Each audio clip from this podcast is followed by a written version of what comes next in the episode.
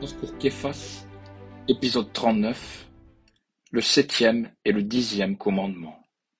On reprend le catéchisme à la page 182, concernant donc le huitième commandement, puisque donc on avait fini la fois euh, ce qui avait trait au sixième au neuvième commandement. Ce huitième commandement, on va le traiter avec eh bien, le dixième. Euh, pardon, c'est pas le huitième, c'est le septième. Septième commandement, et on va le traiter avec le dixième. Donc on a la page 178. Et le septième et le dixième vont de pair, un peu comme le sixième et le neuvième, parce que le septième nous défend euh, de voler, et le dixième euh, nous défend de convoiter, de désirer injustement le bien d'autrui. Donc on va traiter les deux commandements ensemble, comme on avait fait avec le, sixième et le neuvième.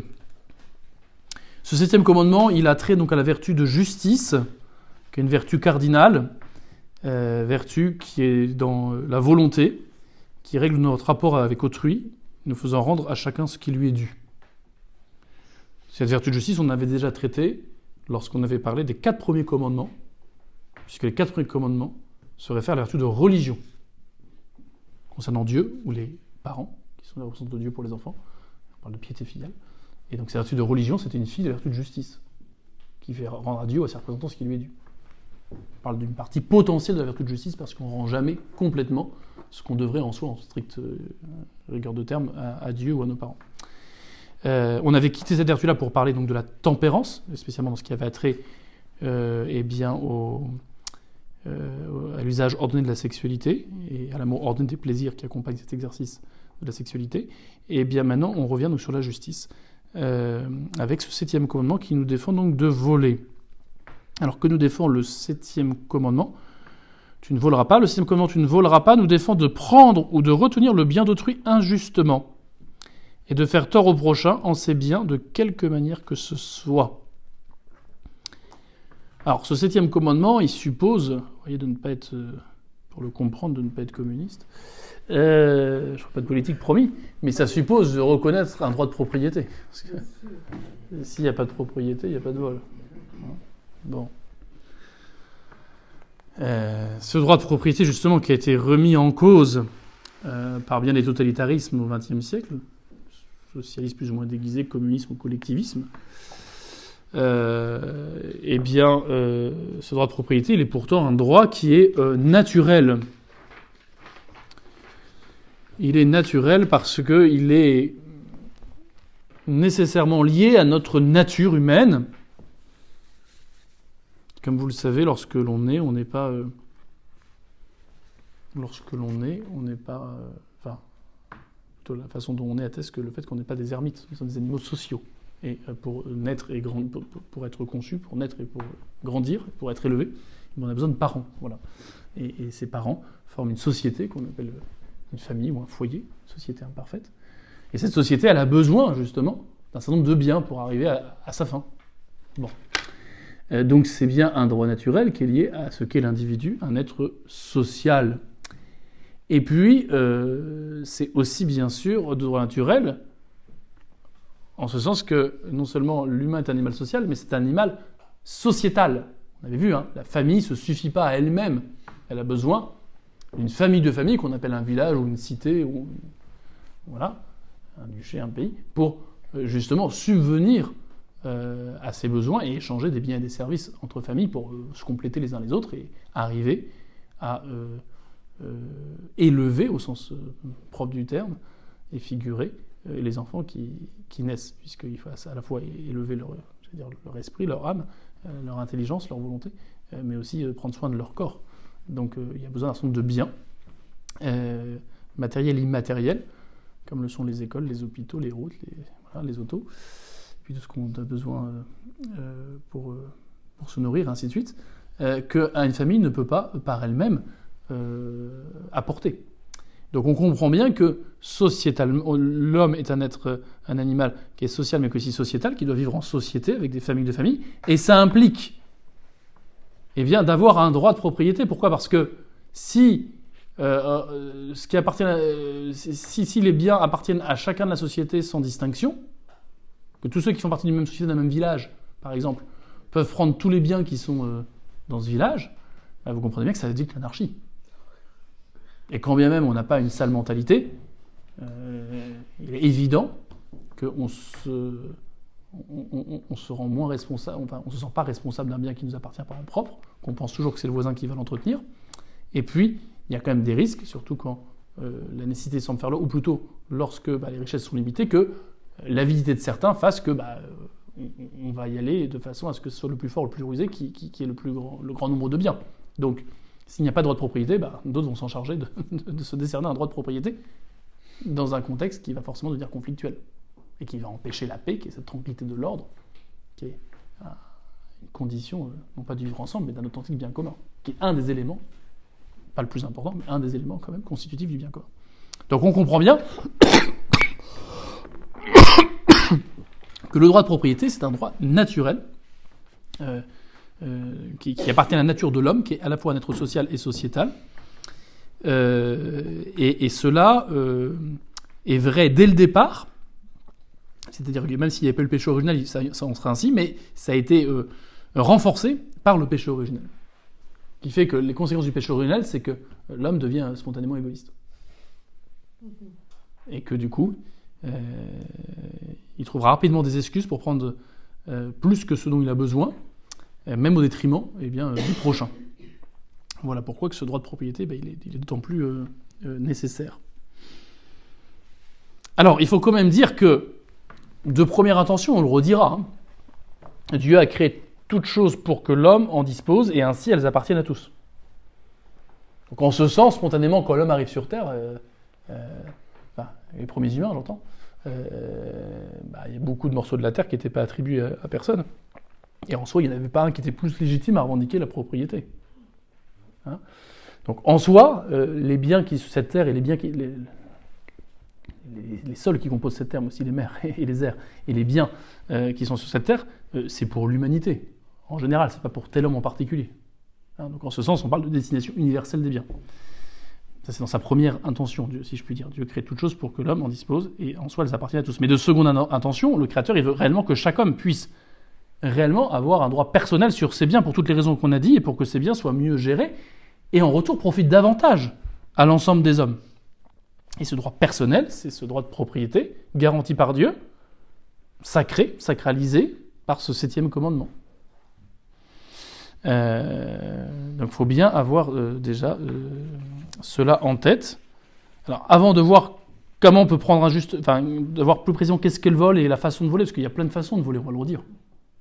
On, peut voler bien sûr en, en, piquant une PlayStation dans un rayon de la FNAC, mais on peut aussi voler en, en truant dans le fisc pour les impôts honnêtes, ou en truant dans le patron en déclarant des heures qu'on n'a pas faites, ou simplement en ne se rendant pas aux heures pour lesquelles on est payé, ou euh, en, en, attachant, en achetant pas de transport quand on monte dans un train, ou euh, en euh, profitant d'une situation de faiblesse d'un ouvrier autre pour lui payer pinette. donc oui, le vol, c'est... Et, dans les bouquins de théologie morale, ça fait un tiers du bouquin, hein, quasiment. Bon, je vous rassure, on ne fera pas un tiers de là-dessus. Mais c'est très transversal et c'est complexe. Dans une certaine mesure. Mais ça, je reprendrai après aux questions plus précises que j'aborderai pas comme ça, j'aurai la certitude que ces questions vous concernent. si je commence à porter tous les cas, c'est assez théorique, d'une part, et d'autre part, euh, on dépassera le, cadre de secours. Mais bien sûr qu'à la fin de, de, ce chapitre sur ces deux commandements, je répondrai euh, directement en lien, par contre, avec le vol, euh, à toutes les questions, que ce soit pour les héritages, les actions, les trucs, parce que c'est vrai que c'est des questions très concrètes quand même. Voilà. Mais alors, avant de voir différentes façons de voler, et puis qu'est-ce qui constitue vraiment un vol? Parce qu'on le redira, il y a des cas quand même, on peut prendre quelque chose qui apparemment ne nous appartient pas. Eh bien, euh, voyons les moyens d'avoir la propriété, puisqu'on a dit que c'est ça qui permet de comprendre ce commandement. Hein, c'est que si on dit que voler, c'est prendre injustement euh, contre la volonté du propriétaire un bien qui n'est pas à soi, ça implique bien qu'il y a une propriété, et il faut voir comment justement on acquiert cette propriété. Qu'est-ce qui fonde cette propriété? Alors, souvent, bah, on met en premier ce qu'on appelle l'invention ça vient d'invinere en latin, trouver. Hein, quelqu'un qui trouve euh, eh bien, un trésor de droit naturel, ça lui appartient. Si c'était vraiment inconnu des autres, hein, ce n'était pas une planque pendant les guerres pour éviter que ça soit larciné et puis qu'on récupère après alors qu'on sait très bien que ça ne nous appartient pas. Là, je parle d'un vrai trésor. voilà, euh, euh, on, découvre quelque chose qui est ignoré de tous. En soi, ça appartient de droit naturel au possesseur, même au découvreur, pardon, qui devient du coup possesseur, même si on reconnaît à l'État la légitimité d'en disposer un peu autrement, euh, peut-être pour éviter justement un avidité, vous voyez, une avidité qui pourrait être préjudiciable pour les gens, qu'on aille fouiller à des, à des, centaines de mètres de profondeur. Vous voyez, si, si, on part du principe que n'importe quelle chose trouvée, il est à vous, bon, bah, ça pourrait conduire à développer une, une avidité déraisonnable de personnes qui vont prendre tous les moyens pour essayer de trouver des choses. Donc, selon le droit civil et selon les pays, il peut y avoir une variante. Euh, il y a pas mal, de, il de pays qui reconnaissent que celui qui a découvert a droit à une partie ou à la moitié, euh, même parfois jusqu'à la moitié de ce qui a été découvert. Il y a aussi parfois aussi clairement des questions, euh, selon législation, de circonstances dans lesquelles on a découvert et puis de profondeur pour les sols. Je ne vais pas rentrer dans le détail, ça dépend des, droits et des lois civiles. Et ces lois en plus sont différentes selon les pays et peuvent évoluer pour le temps. Sachez simplement que l'Église reconnaît que là, c'est pas un abus de la part de l'État de vouloir, entre guillemets, préciser euh, légiférer, si je puis dire, sur euh, euh, qu'est-ce qui appartient à quoi lorsqu'on trouve quelque chose. la deuxième chose, toujours dans l'invention, donc il y a le trésor, mais aussi, vous voyez, les animaux sauvages. En soi, un animal sauvage qu'on capture, il est à personne, il, devient, il devient à nous, sauf si ça appartenait bien sûr à un espace privé. On part du principe que tout ce qui est sur cet espace euh, ça appartient au propriétaire. Euh, voilà. Si c'est un animal domestique qui a été perdu, c'est autre chose. un petit chat avec son petit collier à la mamie, euh, on n'a pas le droit de dire ah ben non, je l'ai trouvé, c'est à moi. Voilà. les terres sans propriétaire, bon, il n'y en a plus, hein, mais voilà. Ceux en soi qui ont découvert l'Amérique, il y avait les Indiens, donc là c'est différent. Mais bon. si, si, demain vous découvrez en fait, contre toute attente, un, et bien un pays ou un continent qui n'a jamais été cartographié, ou une île, une île qui est vraiment. Voilà, bah en soi, si vous êtes le premier à découvrir, personne n'avait jamais vu, bah, vous êtes chez vous. Voilà, vous êtes chez vous. Peut-être qu'on peut appliquer ça d'ailleurs aux, planètes, à ceux qui vont habiter pour la première fois dans une. Bon. je ne sais pas. Voilà. Euh, et puis, euh, euh, ce qu'on a dit, ça, il reste sauf quand même, là aussi, euh, le respect du droit civil concernant les règlements de pêche ou de chasse, euh, même si ça concerne des animaux sauvages, parce que c'est un, en vue du bien commun que doit garantir l'État, c'est juste qu'il y ait quand même des règles euh, pour éviter que ça devienne préjudiciable à l'ensemble de la communauté. Alors, en principe, c'est pas pour satisfaire des délires écologiques, mais il y a comme une saine régulation à avoir de la faune et de la flore, hein, si on veut que tout le monde puisse vivre. Et puis, et puis, c'est vrai qu'aujourd'hui, les techniques qu'on peut avoir de chasse ou de pêche peuvent être euh, des techniques démentielles qui euh, en fait peuvent être animées uniquement, euh, leur usage peut être animé uniquement du profit. Et là, il y a quelque chose qui est pour le coup contre nature, parce que le but n'est pas d'asservir la terre. Le but, c'est, la terre n'a pas son propre but, c'est de servir l'homme, mais le but, c'est pas non plus que l'homme fasse de la terre un, business permanent au détriment bah, de ses contemporains ou des générations à venir, c'est entendu. Donc l'invention, c'est le premier moyen d'acquérir légitimement une propriété de devenir possesseur. L'accession, c'est tout ce qui découle d'une chose euh, légitimement euh, possédée. Euh, par exemple, bah, vous avez acheté une belle maison avec un beau jardin. Et dans ce jardin, il y a des pommiers. Et là, quand vous avez acheté ce jardin, c'était l'hiver, donc il n'y avait pas de pommes. Et les pommes qui arrivaient bien au printemps, ou plutôt à l'automne Pardon, autant pour moi. Bah, les, pommes qui arrivent à l'automne, voilà, eh bien, euh, elles vous appartiennent de plein droit. Voilà. Euh, donc c'est ce qu'on appelle l'accession. L'accessoire suit le principal. Si on possède le principal, c'est logique qu'on ait droit euh, à l'accessoire. il y a la prescription. La prescription, lorsqu'une chose lorsqu'une chose est en possession continue de quelqu'un qui n'était pas le propriétaire, on le redira, de bonne foi. Hein, il pensait vraiment que, que c'était à lui. En tout cas, il ne savait pas que ce qu'il avait, ce n'était pas à lui. Bah, pour le propriétaire de bonne foi, euh, à partir d'un certain temps, s'il n'y a pas eu de contestation ni de réclamation, et sans titre évident de propriété d'un autre, eh il peut au bout d'un certain temps, euh, être reconnu comme le légitime propriétaire de cette chose qui, à l'origine, euh, apparemment ne lui appartenait pas, mais dont il ne pouvait pas savoir que c'était le propriétaire, ou, ou, simplement il ne pouvait pas savoir à qui il le rendre, puisqu'il ne savait pas d'où ça venait, et il a fait tout ce qu'il pouvait pour essayer de retrouver le propriétaire. Voilà.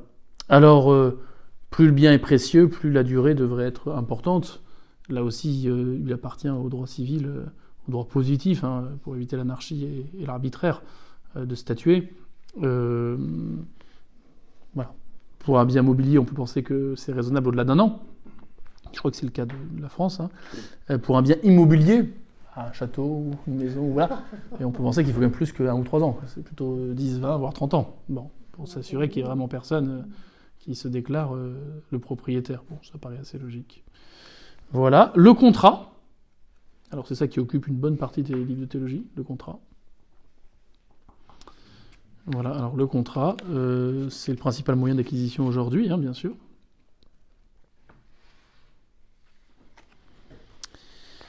Convention par laquelle plusieurs personnes s'obligent en justice à donner ou à faire quelque chose. Qu'en soit, un, en justice, un contrat s'oblige gravement, et celui qui y manque, donc, il pêche gravement contre la justice. Attention, hein, euh, on distingue bien un contrat d'une simple intention. Hein, euh, un contrat, en principe, on s'oblige de respecter ce qu'on ce qu'on signe, et, et on manifeste l'obligation par une forme écrite, et un peu formelle. Voilà. Bon, il faudrait bien sûr ajouter beaucoup de choses. hein. On pourrait ajouter, euh, bien sûr, euh, la succession. Le fait d'avoir... euh, le fait d'avoir hérité.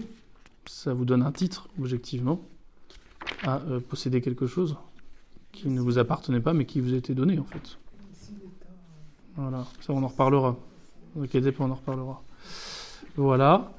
Et puis, quand on a parlé de l'accession tout à l'heure, euh, bien sûr que euh, ça vaut aussi pour euh, tous les fruits du travail. Hein voilà, donc